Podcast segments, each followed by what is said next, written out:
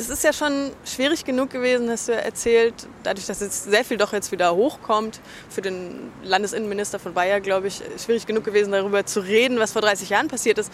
Aber noch schwieriger ist es ja, darüber zu reden, was heute passiert. Also deswegen fand ich den Schwenk eigentlich auf 2011 und die NSU-Morde eigentlich den einzig passenden Schluss.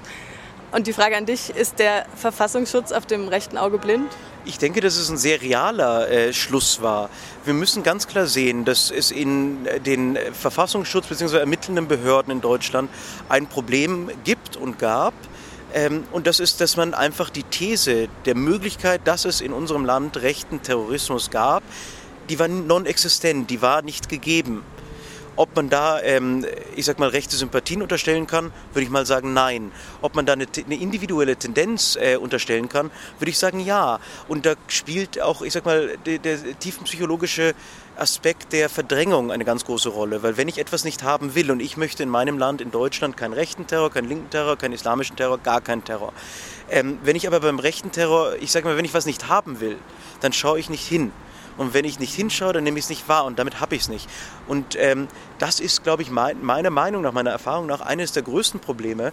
Und das liegt auch wiederum an der Aufarbeitung. Und wir sehen jetzt eben insbesondere in der Zuschauerresonanz unseres Films, und wir sind gestern gigantisch gestartet ähm, mit Wahnsinns-Zuschauerzahlen, dass es jetzt an der Zeit ist, aufzuarbeiten, an der Zeit ist, die Gespräche zu suchen, an der Zeit ist, das Thema, das eigentlich in Vergessenheit geraten ist, durch manipulative äh, Aktionen von äh, fragwürdigen Personen im Staatsapparat, ähm, endlich äh, Aufklärung zu schaffen. Wie ist denn jetzt in dem, wie nimmst du die journalistische Aufarbeitung von den NSU-Morden wahr, also jetzt heute? Die journalistische Aufarbeitung der NSU-Morde ist für mich, ich sag mal, immer mit einem zweischneidigen Schwert äh, zu sehen. Das ist eine ganz äh, heiße Angelegenheit, weil nicht nur die Ermittler und die Behörden haben in diesen Jahren der Aktivitäten der NSU völlig versagt, sondern auch wir Medien. Keiner von uns hat geschrien, keiner von uns hat angeprangert, keiner von uns hat mal nahegelegt, dass wenn man Familien äh, von vorne bis hinten siebenmal umgräbt und nichts dabei rauskommt, da möglicherweise nichts ist und dass man vielleicht in eine andere Richtung schaut, da sind wir alle mit Schuld. Und da ziehe ich, zieh ich mich mit ein. Ich habe in den neun Monaten vor Aufdeckung der ähm, NSU-Mordserie einen 90-minütigen Dokumentarfilm über die damalige Soko Bosporus, die Dönermordserie gemacht. Auch hier hat es an der, an der Vorstellungskraft gefehlt, zu sagen, hey, vielleicht ist es eine rechte Terrorzelle, die ausländisch, also nicht, also türkisch und äh, griechischstämmige Familienväter am ähm, Arbeitsplatz exekutiert. Und jetzt stellen Sie sich doch mal vor, wenn es deutsche Familienväter gewesen wären, die mit derselben Waffe vom Hocker geknallt wurden. Das Land wäre Kopf gestanden. Das wäre der Kinderväter-Killer gewesen, den man, das ganze Land hätte gesucht. Und das ist das Skurrile daran. Und ähm, ich denke, ich denke, es ist einfach jetzt an der Zeit, ähm, für die Zukunft vorzusorgen und einfach das Thema aufzuarbeiten. Hätte man damals, 1980 und in den Monaten und Jahren danach, das Oktoberfest-Attentat richtig aufgearbeitet, dann hätte man ob man die NSU verhindern hätte können, keine Ahnung. Aber es wäre im ermittlungstechnischen Sinne die These einer rechten Untergrundzelle wäre existent gewesen. Das heißt, im Kriminal, äh, kriminologischen Ermittlungsbuch äh, wäre dann gestanden, eine Option zum Ankreuzen rechter Terror. Und es war einfach nicht der Fall, aber bei uns Medien genauso wenig.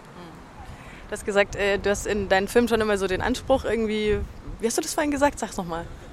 Es geht, es geht uns darum, ähm, ja, die Welt zu verändern, ist immer so ein Ding, ähm, einen politisch-gesellschaftlichen Denkanschluss zu geben. Der Film ähm, ist sicherlich hat politische Auswirkungen, aber es ist kein politischer Film. Der Film bleibt relativ neutral. Der Film wird offiziell und wurde mit uns ganz offen äh, diskutiert und äh, äh eben seitens auch der bayerischen Landesregierung, auch eben der CSU und ähm, hat direkte politische Konsequenzen. Spurenakten, die angeblich vernichtet wurden, tauchen jetzt plötzlich wieder auf. Anzeige seitens äh, des Gründers der Wehrspruchgruppe Hoffmann äh, äh, gegen einen ehemaligen V-Mann des Bayerischen Verfassungsschutzes. Das klingt alles sehr irgendwie äh, bekannt, äh, der bei ihm in der Gruppe aktiv war. Und äh, BND-Akten, die eine internationale Vernetzung andeuten. Ähm, ja, hallo, äh, das ist für uns das Ziel, das wir erreichen wollen, der Diskurs. Die Weiterführung und des eben nicht vergessen lassens der schwersten Anschlag in unserem Land.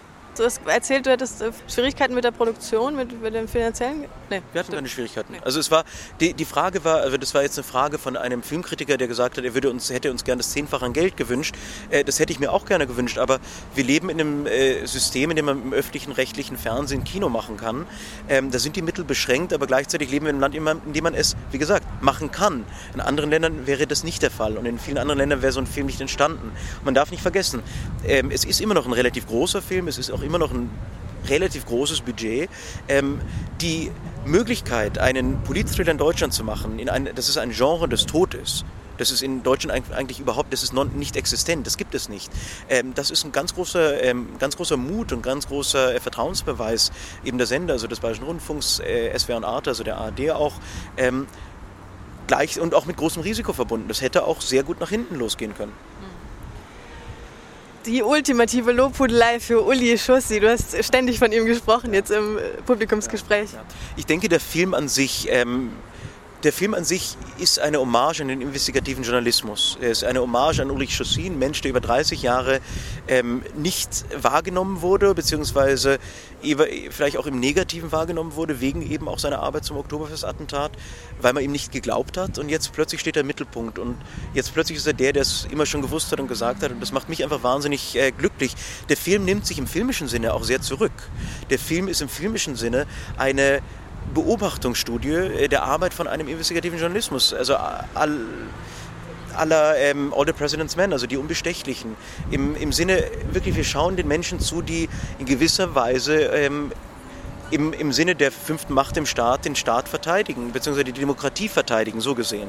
Und äh, das macht mich als Filmemacher, der eben solche Filme auch liebt und diese Geschichten auch selber immer wieder äh, aufarbeitet in, in jeglicher äh, Art, äh, auch im Dokumentarischen, äh, einfach wahnsinnig glücklich und stolz. Und wenn ich dann sehe, wie Uli Chaussy ähm, strahlt, das genießt und auch wirklich wahrgenommen wird, für voll genommen wird, das ist für mich die größte Genugtuung, die man sich vorstellen kann. Jetzt kannst du noch deinen Film ein bisschen bewerben.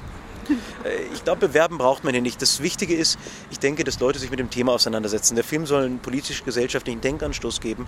Und auch wenn Leute nur darüber reden, nur es mitbekommen und darüber diskutieren, ist das Ziel erreicht. Das Ziel des Films ist einfach wirklich nur, die Leute zum Nachdenken zu bringen und insbesondere diese Attentate nicht in Vergessenheit zu geraten.